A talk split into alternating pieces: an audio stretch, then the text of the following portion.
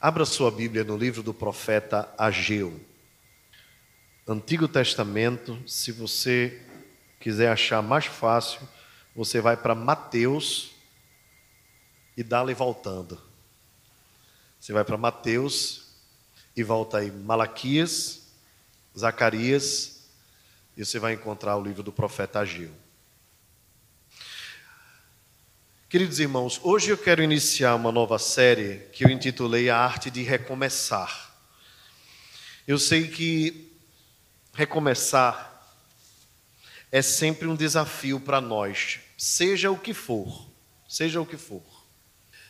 Recomeçar um relacionamento que foi rompido é difícil, não é? Quando há uma quebra de confiança, seja uma amizade, seja um namoro, seja até mesmo no casamento, recomeçar é sempre difícil.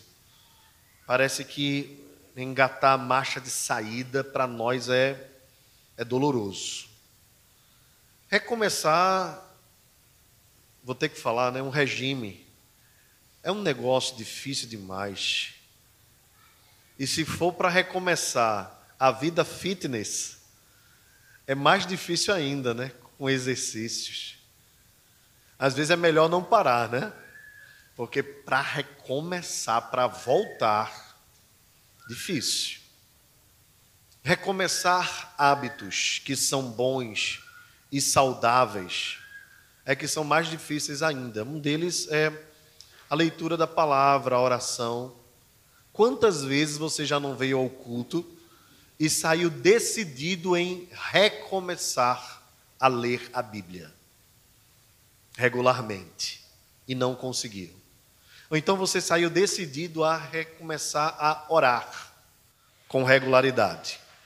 Ou quem sabe recomeçar um culto doméstico e não conseguiu até hoje. Eu creio, irmãos, que numa área ou outra nós vamos ser pegos com dificuldades em recomeçar. E algumas que eu citei aqui faz, fazem parte da minha vida também. Portanto, esta série de mensagem não é uma série que eu preparei para vocês, mas eu preparei para nós, para nós pensarmos, repensarmos, refletirmos sobre a importância dos recomeços e nestes recomeços nós pensarmos como nós podemos alcançar os alvos que nós tanto almejamos. O profeta Ageu é conhecido como profeta menor. E isso não se dá a sua importância, mas se dá ao tamanho do escrito. Se vocês perceberem, são apenas dois capítulos. Ele tem como significado o seu nome minha festa, ou festivo, ou celebração. E, de fato, ele foi levantado por Deus de uma forma que nós encontramos outros profetas também. Sem nós sabermos muito quem ele é, é citado apenas aqui, não era um profeta como Isaías, Jeremias, muito conhecido, citado, tal. É um profeta bem discreto, mas que foi levantado por Deus num momento assim muito especial da história de Israel.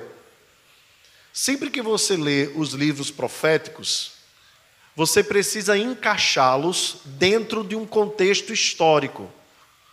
Porque esses profetas podem estar no livro dos reis, podem estar nos livros das crônicas, podem estar nos livros dos, históricos, né, Esdras, Neemias, Esté. Em algum contexto histórico eles profetizaram. E o, o, a organização da Bíblia não os coloca no contexto mesmo, mas os livros da Bíblia são separados por é, classificações. Então nós temos o Pentateuco, depois nós temos os livros históricos, depois nós temos os poéticos e depois os proféticos. E dentro dos proféticos, os profetas maiores e os profetas menores. Então é necessário nós encaixarmos o profeta Ageu, assim como todos os outros, nos contextos em que eles foram é, úteis a Deus. E no caso do profeta Ageu, fica muito fácil nós identificarmos, porque o próprio texto nos informa. Ele é, profetizou no segundo ano do rei Dario, no sexto mês, no primeiro dia do mês, quando veio a palavra do Senhor e ele a proclamou. Mas para nós entendermos ah, o contexto mais amplo, nós precisamos voltar alguns anos. Eu queria que você viajasse um pouquinho comigo aqui nas Escrituras. Eu estou me referindo ao período em que Israel era uma só nação. Vocês devem lembrar da monarquia de Israel. 40 anos reinou Saul, 40 anos reinou Davi, 40 anos reinou Salomão, até que o seu filho Roboão dividiu o reino de Israel. Dez tribos ficaram em Samaria, com a capital religiosa Jerezim. Esse povo foi chamado de samaritanos, ou tribos de Israel, a princípio, né? Tribos de Israel. E duas tribos ficaram com a capital em Jerusalém, eu me refiro a Judá e Benjamim. Capital em Jerusalém, o templo lá em Sião. E esses dois povos, que, era, que antes era um povo só, passou a sofrer ameaças das grandes nações.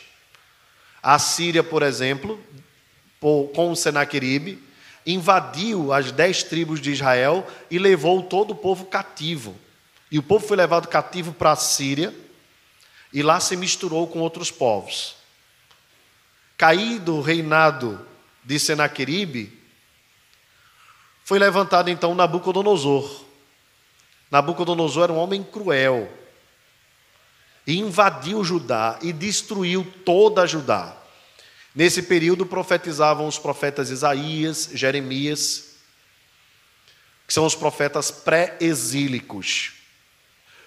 Então, dali, eles mataram muitas pessoas, a cidade ficou devastada, o templo foi destruído, e foram levados alguns cativos. E aí se levantou um profeta do exílio, que é o profeta Daniel profeta Daniel profetizou de dentro do exílio, e a história dele está exatamente dentro da Babilônia. Ele era um dos nobres que foi levado para lá como sábios para assistir o rei. E vocês conhecem um pouco da história de Daniel, se não toda a história. Depois de Nabucodonosor, se levantou um império muito forte, que foi o Império Medo-Persa. E esse império tinha algo interessante, porque depois do, de, de algum tempo, Deus levantou um homem chamado Ciro, Ciro persa. Ciro tinha uma característica muito interessante, uma sabedoria que, inclusive, até hoje, no museu em Londres, se encontra um cilindro com um escrito de, de, de Ciro, que mais ou menos traz a ideia de que, eh, do que era o governo dele. Ele dizia assim: portanto, que os reinos e os povos paguem os impostos, eu não tenho por que interferir na religiosidade deles. Então, o império persa, o Medo-Persa, era um império que tinha muitos povos. Cada povo tinha sua religião. E ele não tocava na religião. Portanto, que o povo fosse submisso e pagasse os impostos, ele estava ali pronto para manter a paz. Mas nós sabemos que isso não foi uma atitude natural de Ciro. Porque ainda vivo, logicamente, né? mas digo vivo porque também foi um profeta pré-exílico e depois do exílio. Deus levantou Jeremias para dizer que Deus levantaria em 70 anos um rei que haveria de uh, fazer com que o povo de Israel retornasse à sua terra. E que mais nos impressiona ainda é que um pouco antes de Jeremias, o próprio profeta Isaías profetizou citando o nome de Ciro, anos antes deste ter nascido, dizendo que por meio de Ciro, a quem Deus chamou por meio do profeta Isaías de meu servo, o povo retornaria. Nós não sabemos se Ciro tinha consciência dessa profecia. É muito provável que não. Israel não era uma das nações mais importantes para o império. Mas Deus já havia falado, antes mesmo dele nascer, por meio do profeta, que seria ele, Ciro, quem faria retornar o povo de Israel. E aqui agora a nossa história vai para o livro de Esdras. E se você quiser conhecer o contexto do livro do profeta Ageu, você precisa ir para o livro de Esdras. E aí você vai conhecer tudo o que aconteceu por trás disso tudo. Mas deixa eu explicar para você em poucas palavras. Ciro se levanta e diz assim: Israel pode voltar, façam caravanas. E Deus levanta Zorobabel, junto com Salatiel, e faz com que o povo retorne. Retornar para Jerusalém que estava destruída recomeçar uma vida nova, depois do caos. Depois do templo destruído, depois das casas destruídas, 70 anos depois, Deus diz: vocês devem voltar para a terra. Vocês devem imaginar que durante esse período, muitas crianças nasceram, muitas crianças israelitas nasceram lá na Babilônia ou no Império Medo-Persa. De sorte que muitos deles não quiseram voltar, porque fincaram raízes. Porém, isso não era bom para Israel. Porque aqueles que foram primeiro sabia que havia uma ligação pactual entre Deus e o seu povo em Jerusalém. Jerusalém era a terra escolhida, era o lugar escolhido por Deus. De tal sorte que um dos salmos da Escritura contando as durezas do exílio, eles dizem assim: E lá na Babilônia nos disseram: peguem seus violões, cantem cânticos. E eles dizem: Não, nós penduraremos os nossos violões, porque nós não cantaremos numa terra estranha. Ou seja, alguns ainda tinham expectativa de retornar para o lugar para o qual Deus havia dito: ali derramarei a minha bênção sobre vós. Porém, um grupo grande voltou. E essa caravana volta e encontra tudo destruído. E tinham dois grandes desafios: reconstruir o templo e reconstruir os muros da cidade, a fim de que houvesse proteção. Então, se você tiver curiosidade em conhecer este momento histórico de Israel, você deve ler os livros de Esdras e Neemias especificamente. Porque enquanto Esdras se preocupa com a reconstrução, sendo ele um escriba do templo, Neemias, sendo governador, vai se preocupar com a reconstrução dos muros. Igreja e Estado, né? trabalhando juntos ali. Israel sendo uma teocracia, logicamente. Pois bem, o texto diz que eles retornam com muita dificuldade, encontram o templo em ruínas. E aí eles começam a reconstruir. Enquanto eles estão reconstruindo, um povo se aproxima deles.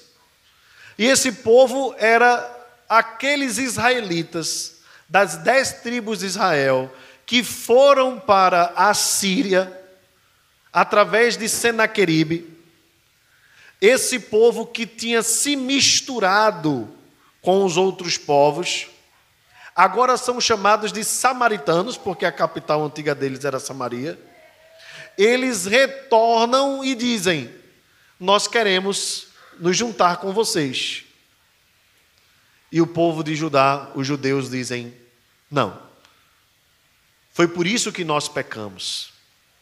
Foi por isso que Deus nos levou para o exílio porque nós nos misturamos com outros povos e deixamos de adorar o único Senhor. Os samaritanos ficaram irados. Tentaram então, de todo jeito, usando até suborno, enviaram cartas para os governantes é, lá da Pérsia, a fim de que parassem e embargassem a obra. Foi tanta pressão, irmãos, sobre os judeus na reconstrução do tabernáculo, do, do templo, que chegou um momento em que a construção de fato parou. E aí nós não sabemos exatamente se 15 ou 16 anos, mas nessa faixa de tempo, o templo ficou em ruínas.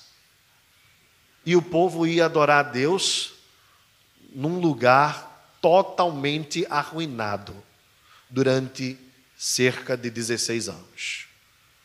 É nesse momento que Deus levanta o profeta Ageu para dizer algumas palavras para o povo de encorajamento, de repreensão, de conforto, de ânimo, para que eles recomeçassem a vida da maneira que Deus gostaria que eles recomeçassem. Porque foi exatamente por pecarem contra Deus, por deixarem Deus, que a vida deles havia sido arruinada em Jerusalém. E agora, ao retornar, você precisa saber retornar, colocando os pingos nos is, fazendo a coisa da maneira correta, não cometendo os mesmos erros do passado. Bem, em todo recomeço há uma tensão. E em todo recomeço nós precisamos estar com atenção maior. Porque às vezes se a gente erra no começo, aí a coisa vai terminar na mesma falha. Então, por isso que recomeçar não é fácil. Distrações vêm, e é claro que as oposições também se levantarão, a fim de que nós percamos o foco. Nós temos um opositor que não descansa, que é o inimigo das nossas almas. Ele é assíduo em colocar desânimo, empecilhos. E às vezes, o nosso coração, meio que sem querer, se alia com ele. E aí nós começamos a abrir brechas, nós começamos a fazer certas concessões, e aí no final a gente acaba cometendo o mesmo erro. Deus levanta Ageu para dizer: vocês precisam reorganizar, recomeçar, entendendo quais são as suas prioridades. Abra o texto, Ageu, e vamos juntos acompanhar a leitura da palavra do Senhor. No segundo ano do rei Dario, no sexto mês, no primeiro dia do mês, veio a palavra do Senhor por intermédio do profeta Ageu, a Zorobabel, filho de Salatiel, governador de Judá, e a Josué, filho de Josadac, o sumo sacerdote, dizendo: Assim fala o Senhor dos exércitos. Este povo diz: Não veio ainda o tempo, o tempo em que a casa do Senhor deve ser edificada. Veio, pois, a palavra do Senhor por intermédio do profeta Ageu, dizendo: Acaso é tempo de habitardes vós em casas apaineladas, enquanto esta casa permanece em ruínas? Ora, ora, pois, assim diz o Senhor, Senhor dos exércitos: considerai o vosso passado. Tendes semeado muito e recolhido pouco. Comeis mas não chega para fartar-vos. Bebeis, mas não dá para saciar-vos. Vestivos, mas ninguém se aquece. E o que recebe salário, recebe-o para pô-lo num saquetel furado. Assim diz o Senhor dos Exércitos: considerai o vosso passado. Subi ao monte, trazei madeira e edificai a casa. Dela me agradarei e serei glorificado, diz o Senhor. Esperastes o muito, e eis que veio a ser pouco. E esse pouco, quando o trouxeste para casa, eu, como um assopro, o dissipei. Por quê? Diz o Senhor dos Exércitos. Por causa da minha casa, que permanece em ruínas, ao passo que cada um de vós corre por causa de sua própria casa. Por isso, os céus sobre vós retêm o seu orvalho, e a terra os seus frutos. Fiz vir a seca sobre a terra e sobre os montes, sobre o cereal, sobre o vinho, sobre o azeite e sobre o que a terra produz, como também sobre os homens, sobre os animais e sobre todo o trabalho das mãos. Amém. Pai amado, fala conosco, nos ajuda a compreendermos a tua vontade. Ó Espírito de Deus, tu que és o iluminador da Escritura, tu que é aqueles que ilumina os nossos olhos, faz que nós possamos enxergar as maravilhas do Evangelho nesta noite, através da exposição da tua palavra, pois a tua palavra é a verdade. Em nome de Jesus. Amém. Meus irmãos, nós precisamos muito, urgentemente, entender a importância do critério da prioridade, do tempo devido, dedicado às coisas para as quais nós vivemos. Estabelecer prioridades na teoria é muito fácil. Colocar essas prioridades em prática é muito difícil. A disciplina da nossa mente, do nosso coração e do nosso corpo é uma arte que nós precisamos aprender a praticar, e à medida que nós praticamos e recebemos os resultados deste árduo trabalho, nós começamos a nos alegrar naquilo que nós colhemos. Israel perdeu o foco. Como falei anteriormente, as oposições, os levantes, o desânimo dentro do próprio grupo daqueles que voltaram, fez com que eles esquecessem a prioridade que era a casa de Deus, e cuidassem de outra coisa que é também grande prioridade, mas não era maior do que o cuidado com a casa de Deus. A casa de Deus era o templo, entenda bem, não é mais hoje, não existe mais templo hoje. Mas o templo representava a presença do próprio Deus. Então, deixar o templo em ruínas significava, na prática, esquecer de Deus.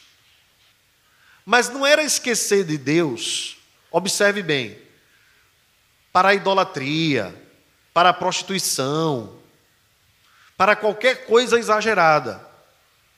Era para algo que estava dentro também da lista de prioridades. E é por isso que eu queria alertar você que muitas vezes o desenvolvimento da nossa vida espiritual é fraco, é falho, não é porque nós deixamos Deus pelas drogas, pela prostituição, por coisas absurdas. Mas às vezes até as coisas que são boas, que são bênçãos, nós colocamos no lugar de Deus e aí nós deixamos a, a, aquilo que é melhor por aquilo que é bom. Veja, não havia nenhum problema nos israelitas cuidarem das suas casas. Eles voltaram de uma cidade totalmente destruída, desolada. Não havia nenhum problema. O problema é que durante 16 anos, eles iam adorar a Deus num templo arruinado enquanto a casa deles estava cada vez melhor. Sabe aquela história? Quem, quem tem casa sabe muito bem o que é isso, e casa é só um exemplo, né? Casa é só um exemplo. Antigamente, muitos de nós, muitos, vivíamos em casas pequenas, apertadas, é, ou com a infraestrutura fraca, né? E aí a gente começa a melhorar de vida, isso é bênção de Deus, né? E nós vamos ajeitando, né? Só que você já percebeu que quanto mais a gente ajeita mais tem coisa para ajeitar. Quanto mais a gente melhora, mais tem coisa para melhorar. Pronto, Israel estava assim. Eles não tinham nada, estavam fora da terra, esse é o primeiro ponto. Aí voltam para a terra, ou seja, esse terreno é meu. Já é melhor estar no seu terreno do que estar numa cidade estranha, numa terra estranha. Não é verdade? Aí eles constroem uma casa, uma cabana. Olha, qualquer cobertinha, qualquer cobertinha é melhor do que estar na casa dos outros. A gente diz isso, né? Qualquer cobertinha é melhor do que estar na casa dos outros. Aí a gente vai para a cobertinha, não tem problema. Aí depois a gente começa a ajeitar a cobertinha, ela vai ficando melhor, vai ficando mais confortável. Mas a gente nunca se satisfaz. E a gente vai aumentando, aumentando, aumentando. E não pense que esse é um dilema só nosso. Um, um dia desse, na, na, na Jovem Pan, estava escutando um debate, exatamente onde os debatedores estavam conversando sobre a riqueza. E, e, e um, um, comentarista, que era da área financeira, estava dizendo que é, algumas pessoas vivem com salário X, salário Y, e que se, se fez uma pesquisa, não sei se foi na Inglaterra ou foi nos Estados Unidos, de quanto alguém precisava ganhar para viver assim satisfeito. E eles chegaram num, num, nível aí que bateu com o nosso real cerca de 30 mil reais. Seria o salário. Mas você sabia que tem gente que ganha muito mais do que 30 mil e não se sacia? Não se sacia. Não é à toa que nós vemos os escândalos de corrupção envolvendo pessoas riquíssimas Parece que Israel, é claro, não estava nesse nível, mas não estava nesse nível por uma questão de condição, mas de potencial. Todos nós temos isso. O potencial de estarmos insatisfeitos com aquilo que nós temos. Porque a maioria de nós, a maioria, viu os nossos pais vivendo uma vida muito mais simples do que a nossa. É verdade ou não é? Verdade. Quantos de vocês aqui não vão lembrar? Lá em casa éramos sete filhos. Mamãe colocava o cuscuz, era um punhadinho para cada um assim. E era um ovo para cada um, um ovo, quando tinha. E todo mundo era feliz, tal, e a gente entra naquele saudosismo, né? Mas era assim mesmo. E por que hoje nós estamos muito melhor do que eles e continuamos insatisfeitos? O problema está na condição. Veja que nós vamos adicionando, né? Adicionando as coisas às nossas vidas. Antigamente nós não tínhamos carro, agora nós temos carro. Aí a necessidade agora é que o carro tenha ar-condicionado. Né? Carro sem ar-condicionado existe? Não existe. Carro sem ar-condicionado não existe. Mas antigamente não existia nem carro, né? Mas agora ar-condicionado aí é fogo, né? Duas portas. Isso é muito chato você ter que levantar para outra pessoa entrar. Então tem que ser quatro portas. Então veja que a gente vai adicionando, né? Celular. Antigamente celular era só para falar, né? Aí hoje em dia você faz tudo pelo celular.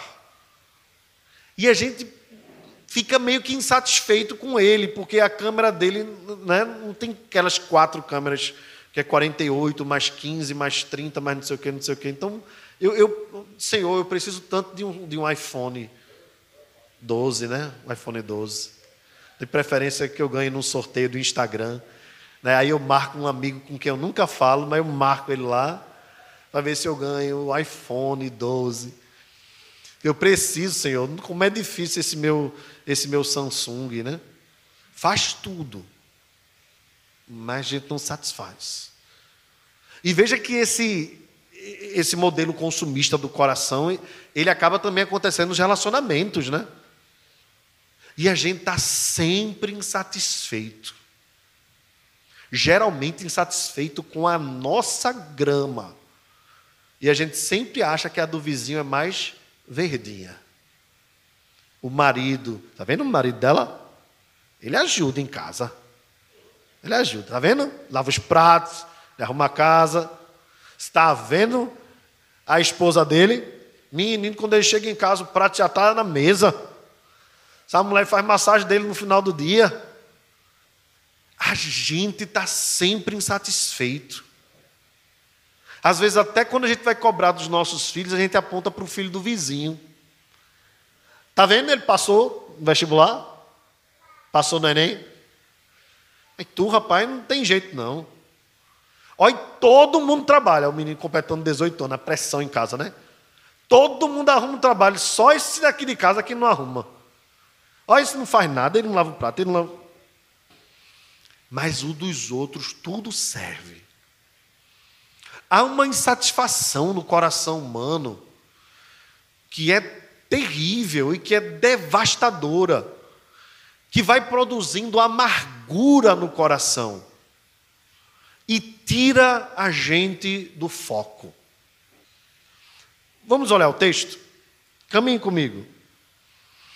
Aqui é o ponto histórico no verso 1, quando Deus levantou o profeta Ageu, levantou para a Zorobabel, que era governador, e a Josué, que era sumo sacerdote. Então, o governo aqui, né, o, o Estado né, e, e a religião caminhando juntos. Qual é a reclamação que Ageu faz com o povo lá em Jerusalém? Na verdade, não é Ageu, é Deus. É Deus dizendo assim: primeiro ele se intitula Senhor dos Exércitos. É o Jeová Savaote para lembrar o seguinte: eu, com o meu poder, tirei vocês do cativeiro. Mesmo assim, eu preciso dizer para vocês que vocês estão dizendo para mim, ainda não é o tempo. Ainda não é o tempo. É interessante, né, irmãos? É o povo quem decide o tempo de reconstruir a casa de Deus. Ainda não é o tempo em que a casa do Senhor deve ser edificada. Ainda não é o tempo. Veja a autonomia né, e, e a audácia do povo. Por que não é o tempo?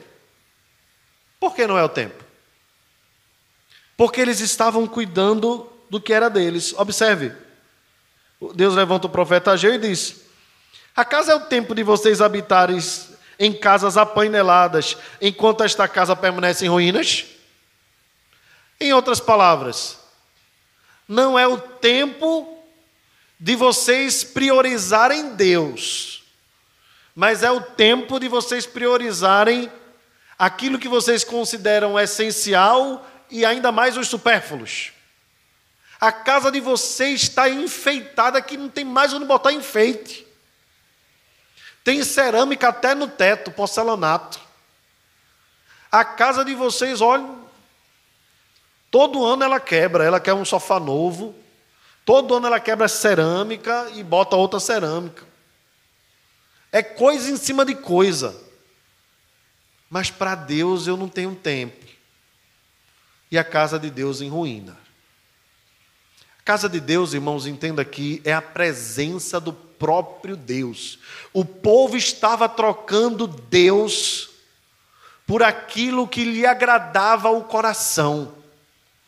O povo estava trocando o manancial de águas vivas pelas cisternas rotas, rachadas, que não retêm água.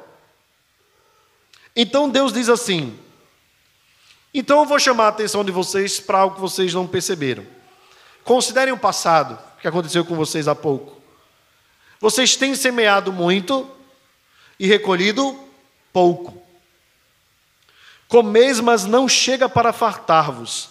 Bebeis, mas não dá para saciar-vos. Vestivos, mas ninguém se aquece. E o que recebe salário, recebe para pô-lo num saquetel furado. Veja como foi interessante o agir de Deus para que o povo percebesse o seu erro. Assim como Israel, o Judá, não havia errado em trocar Deus por coisas terríveis, Deus usou de uma estratégia semelhante para chamar a atenção deles. Deus não fez secar tudo. Eles plantavam e colhiam, mas colhiam e não se satisfaziam. Eles se vestiam porque tinham vestes, mas não se aqueciam. Então Deus usou da mesma estratégia com eles. Deus não foi para o extremo. Em outras ocasiões, quando o povo pecava, Deus simplesmente parava, cessava a chuva, cessava tudo, plantação morria, vinha gafanhoto, vocês lembram? Vinha gafanhoto e comia tudo. Mas desta feita, Deus foi fazendo da mesma forma com eles. Foi dando o suprimento e eles não se satisfaziam. Não se satisfaziam. Para que Deus fez isso? Para mostrar a eles que o problema estava no coração, que o problema era mais profundo, que o problema era troca das prioridades. Aquilo que é bom nunca pode estar no lugar daquilo que é excelente. Não foi à toa que Deus repreendeu Marta. Não foi à toa. Marta não estava, irmãos, deixando de servir, de, de estar aos pés de Jesus, para ficar lá fora fofocando com a vizinha. Marta não estava deixando de estar quedada aos pés de Jesus a ouvir os ensinamentos, para estar, sei lá, namorando, fazendo qualquer coisa que não agradasse a Deus. Não, ela estava servindo. Que coisa maravilhosa servir a Jesus. Ela estava lá servindo. Mas Jesus a repreendeu, dizendo: Marta, Marta, tu andas inquietas e te preocupas com muitas coisas, mas uma coisa só te é necessária. Maria escolheu a melhor parte e dela não será tirada. Qual era a melhor parte, irmãos? Era estar aos pés de Jesus. Era um momento único, sublime. Servir é maravilhoso. Servir é muito bom. Porém, mais excelente do que servir é ter comunhão com Jesus, é estar na presença dEle, caminhando com Ele, junto dEle, ouvindo os ensinamentos, desfrutando da Sua presença. Então, da mesma forma, eu quero chamar a atenção dos irmãos, porque eu tenho visto irmãos aqui junto conosco que têm caminhado bem, mas que às vezes têm trocado o bom pelo excelente.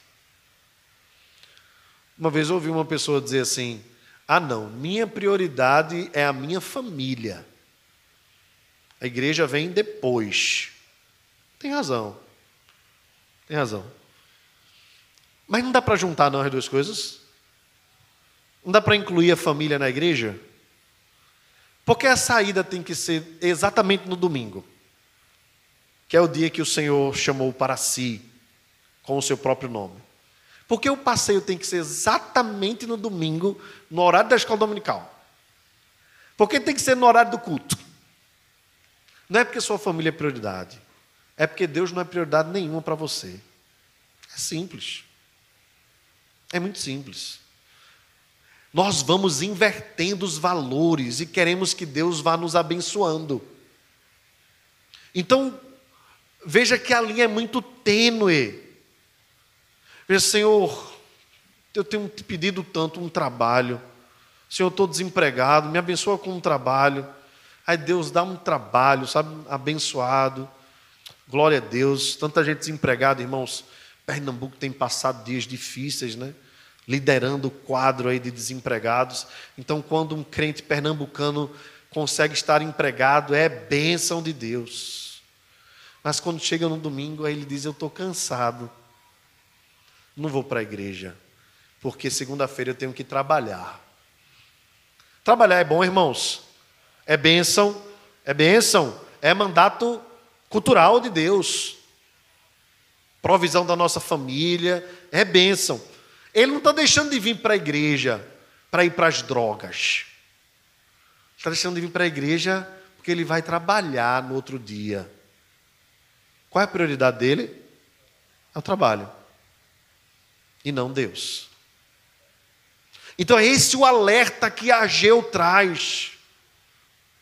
Vejam, irmãos, vejam a nossa história. Eu queria que você atentasse para a sua história, a história da sua vida. Quantas vezes você precisou vir para a igreja andando? Aí Deus te abençoa com um carro. Glória a Deus. Glória a Deus. Aí ele diz assim: Não vou para a igreja porque a gasolina está cara. Eu não vou para a igreja porque hoje eu preciso arrumar o carro. Veja, com uma bênção que ele recebe, aí ele consegue transformar a bênção numa maldição, porque aquilo começa a afastar ele de Deus. Aí ele já não oferta, porque agora a gasolina está cara, ele precisa ajeitar o carro e ano que vem ele precisa trocar. Aí o Deus que deu a ele o carro, ele não tinha nada. Andava a pé, sofria. Né? Aí Deus dá a ele um carro, ele diz agora, Senhor, não posso porque eu tenho que pagar a letra, o seguro, o IPVA. Sabia que às vezes Deus faz as nossas vontades, irmãos? Às vezes para nós nos alertarmos e percebermos onde está o nosso coração.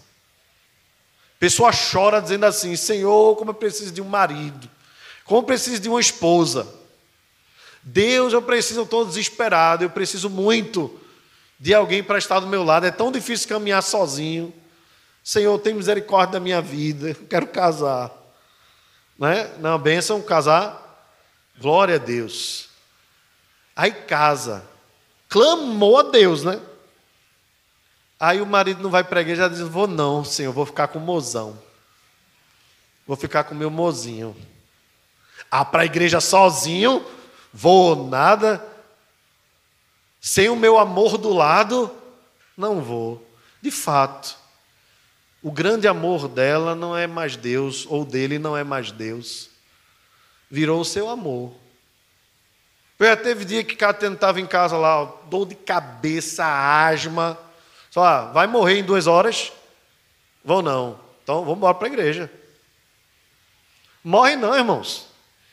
Não vou para a igreja porque mozão está com dor de cabeça. Aí eu vou ficar fazendo cuti-cuti nela.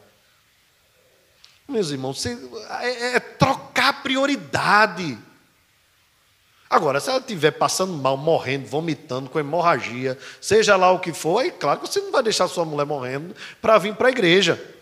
Mas se ela puder aguentar, aguentar lá a dor, venha para a igreja em nome de Jesus. Priorize Deus. Coloque Deus em primeiro lugar.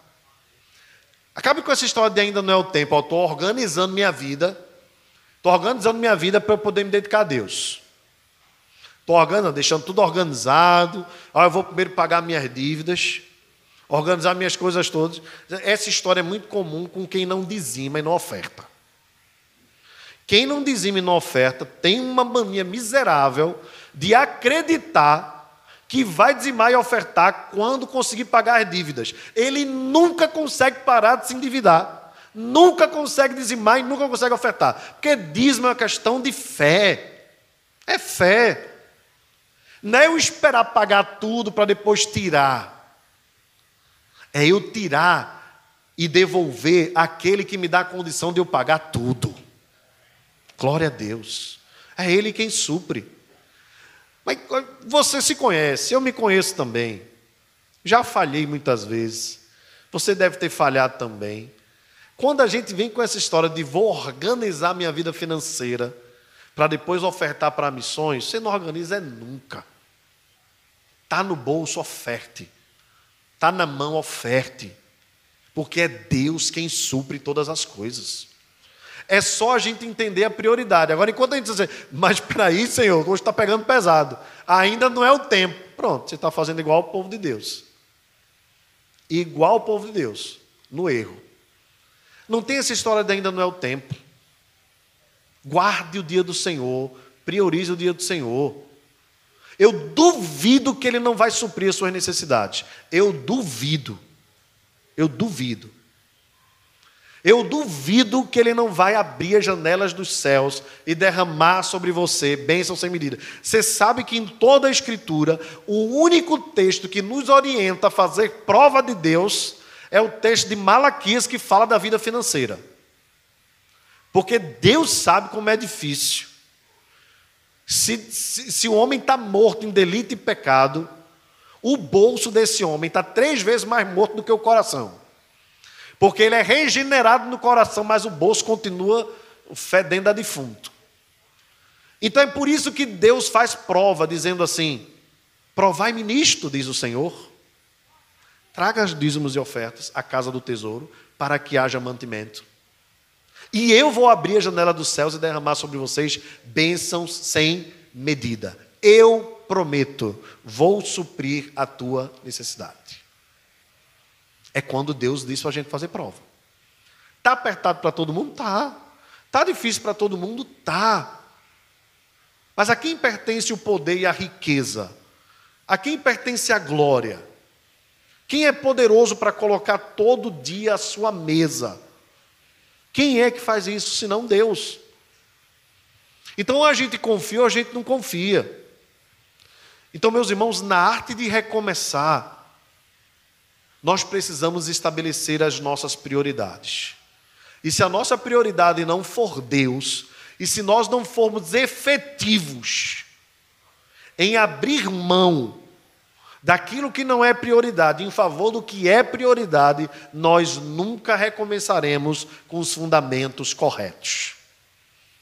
Nunca. O fundamento é Deus em primeiro lugar. Deus em primeiro lugar a tua relação com Deus, as tuas experiências com Deus, o teu conhecimento de Deus, o teu amor por Deus e pelas coisas de Deus. Se não for assim, não adianta você construir nada, vai desabar. Vai desabar. Coloque Deus como prioridade. Lembre do seu passado. Lembre do que Deus já fez na sua vida. Lembre de onde você estava e de onde você está hoje. Lembre as lutas que você já passou, desempregado, ou iniciando o seu empreendimento, passando aperto, tendo que dividir as coisas dentro de casa com dureza. Lembre de onde você estava, lembre de onde Deus colocou você. Lembre do suprimento diário. Ou a gente vive pela fé, ou a gente não vive, irmãos. Pois o justo viverá pela fé. Deus então alerta ao povo dizendo: Considerai o vosso passado. Subi ao monte, trazei madeira e edificai a casa. Esqueça suas coisas. Cuide das coisas de Deus. Desta casa me agradarei e serei glorificado, diz o Senhor. Esperastes o muito, e eis que veio a ser pouco. E quando o trouxeste para casa, eu como um sopro o dissipei. Por quê?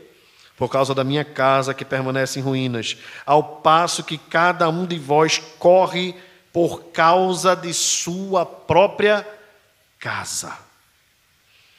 Fiz vir seca sobre a terra. Veja como é interessante, irmãos.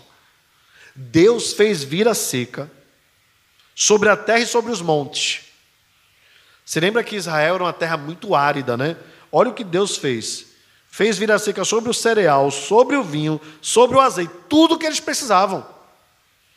Toda subsistência, Deus teve que, se no primeiro momento, Deus fez é, é, ao pouquinho, né, para que eles sentissem, agora Deus fez mais forte. Fez vir a seca sobre tudo que eles precisavam: o cereal, o vinho, símbolo de alegria, né? o azeite, símbolo de cura, de beleza, e sobre tudo que a terra produz. Como também sobre os homens, sobre os animais, sobre todo o trabalho das mãos. Deus fez vir seca nada prosperava. E o povo não entendia o que estava acontecendo. Então, irmão, sabe quando a gente fica meio que, que embrutecido, cauterizado com as coisas? Aí a gente vai achando que é a situação do país. A gente vai achando que é a situação socioeconômica. A gente vai achando que. Meus irmãos, nós precisamos entender o agir de Deus nas nossas vidas como um todo. Tudo que acontece coopera para o nosso bem. Então Deus não age é, é, é, simplesmente na economia, Ele está agindo na economia e, na, e mexendo nas nossas vidas também para que nós entendamos o que ele quer nos dizer. E o que ele quer nos dizer é: o tempo é hoje. Hoje é tempo de reconstruir. Isso tem muito a ver, irmãos, com gratidão. Eu estou perto de encerrar. Isso tem muito a ver com gratidão. Falei hoje pela manhã e lembro a você: gratidão, a gente só consegue entender aprofundada a palavra quando a gente lembra do antônimo, que é a ingratidão. Você já chamou alguém de ingrato? Geralmente, quando a gente chama alguém de ingrato, é quando a gente está com muita amargura no coração, né? Fulano é ingrato. É alguém que não sabe reconhecer e considerar quem tanto lhe ajudou. Não é isso? O povo aqui estava sendo ingrato. Deus tinha feito o povo voltar à terra, Deus tinha dado a terra de volta, Deus tinha dado a eles casa, comida e tudo que eles precisavam. E todas essas coisas com as quais Deus os abençoou, eles, eles tornaram em maldição, porque esqueceram de priorizar Deus e priorizaram suas próprias vidas, seus próprios interesses. Como é que tem sido o uso do seu tempo? Eu não tenho tempo para orar, para ler a Bíblia. Você lembra do tempo que passou no hospital? Lembra do tempo que passou enfermo? Ali Deus lhe deu tempo, não foi? Então, às vezes, a gente não entende os sinais de Deus. Às vezes, a nossa vida está numa correria tão grande, um frenesi tão grande, uma busca por hora extra tão grande, que às vezes Deus nos para. E muitas vezes é com enfermidade. É que Deus quer nos ensinar com enfermidade. Tem nada para aprender com enfermidade? Nada. Eu, particularmente, aprendi muita coisa nos dias que fiquei enfermo. Muitas coisas. Uma delas é que as coisas não acontecem necessariamente porque eu faço. Então, às vezes a gente acha muito que as coisas, nós fazemos acontecer as coisas, né? Foi quando não pude fazer acontecer, as coisas aconteceram do mesmo jeito. Que é Deus quem faz. Então, às vezes a gente diz que não tem tempo. Mas a gente pediu a Deus um trabalho. A gente pede a Deus para entrar na universidade. Aí Deus nos coloca na universidade.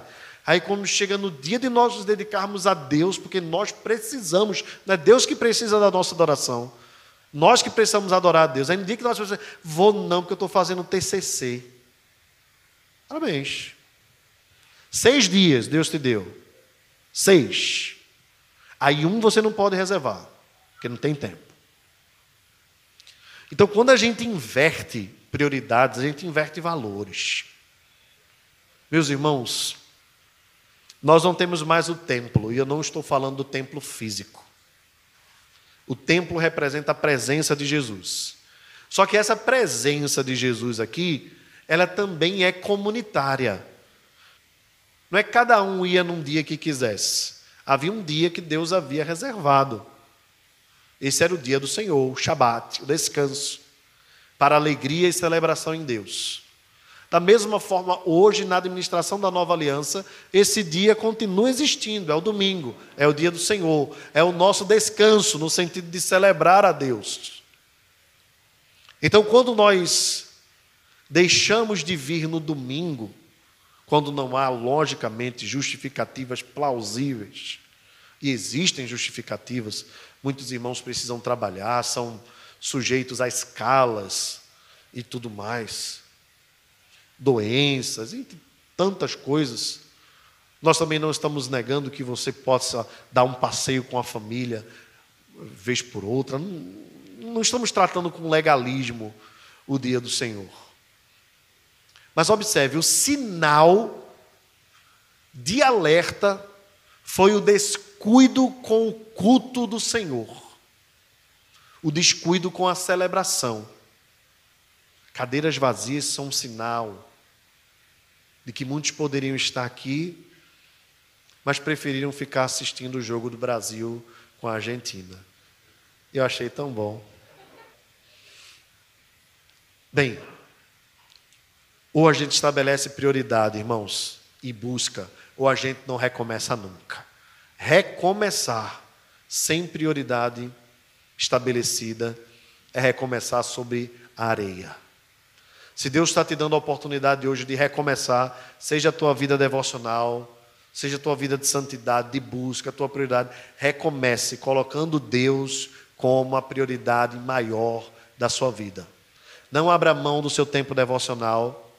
Restabeleça um momento de culto com a família. A maioria dos homens aqui está farrapando no culto familiar. A maioria. Nem vou dizer quem é o pior farrapeiro. Nem vou dizer. Vamos ou não vamos restabelecer? Nós precisamos disso. Restabeleça a sua prioridade, porque às vezes você consegue dar uma saída para um passeio, porque não consegue vir para a oração. É porque talvez você não creia tanto que Deus atende a oração. Porque se você cresce que Deus atende a oração, você viria para a oração. Restabeleça as prioridades nos seus recursos. Ah, Deus não está preocupado com o seu bolso. Está sim, está sim. Porque a forma como você gasta o seu dinheiro mostra quem é o seu Deus. Se é o Senhor dos Exércitos ou é Mamon. É simples assim. Então restabeleça os seus recursos na presença de Deus. Estou falando de ser muito, de ser pouco. Isso é entre você e Deus. Ah, mas eu não acredito no dízimo. Então rasga a Bíblia resolva aí seu problema com Deus. Está na Bíblia. Ah, mas no Novo Testamento está também. Vê com conversa mole, não. Geralmente, quem defende que o Novo Testamento não fala de dízimo é pirangueiro, é roubador de Deus. Porque eu tenho mais textos para provar que havia não apenas dízimo, mas que muitos irmãos davam, era tudo. É melhor o dízimo, não é não? Vamos ficar no, no dízimo. Isso fala muito sobre onde está o nosso coração. Fala muito. Onde está a nossa fé, a nossa confiança. Restabeleça as suas prioridades. Coloque as coisas no lugar. Assim como o povo voltou de um tempo de desolação, muitos de nós estamos voltando depois desse tempo de pandemia a reorganizar a nossa vida. Restabeleça tudo. Você tem sonhos maravilhosos. Deus tem disposição em abençoar os nossos sonhos. Tem mesmo. Deus tem prazer em nos dar carro, casa. Deus tem prazer em, nos cercar de bênçãos. Desde que nós saibamos fazer disto, de fato, uma bênção. Para o nosso uso temporal, para abençoar a nossa família e aqueles que estão ao nosso redor. E, acima de tudo, para a glória do seu nome. Mas quando nós trocamos as prioridades, às vezes Deus nos dá as bênçãos, entendam, como castigo. Como castigo. Sabe que pai e mãe às vezes faz muito isso, né? O menino diz assim: Eu quero, eu quero, eu quero. Não, não, tá, não tá bom, não tá bom. Não, não serve, não tá bom. E o menino vai lá traquindo. Tuf, aí come. Eu já comi café pensando que era chocolate Nescau. Né? Então, às vezes, acontece com a gente também. Deus já disse muitas vezes para Israel: vocês estão pedindo, saciados, pois eu vou dar para vocês tanta carne que vai sair pelo nariz de vocês. Deus estava fazendo isso com prazer? Não. Mas às vezes a gente é tão medonho no que a gente quer. Coloque Deus como prioridade, procure entender os planos de Deus. Confia no Senhor as tuas obras, e os seus desígnios serão estabelecidos. Coloque Jesus como prioridade, prioridade máxima, seu relacionamento com Ele. Aprofunde, conheça-o, ame-o, adore-o, exalte-o. Coloque as coisas espirituais como prioridade na sua vida.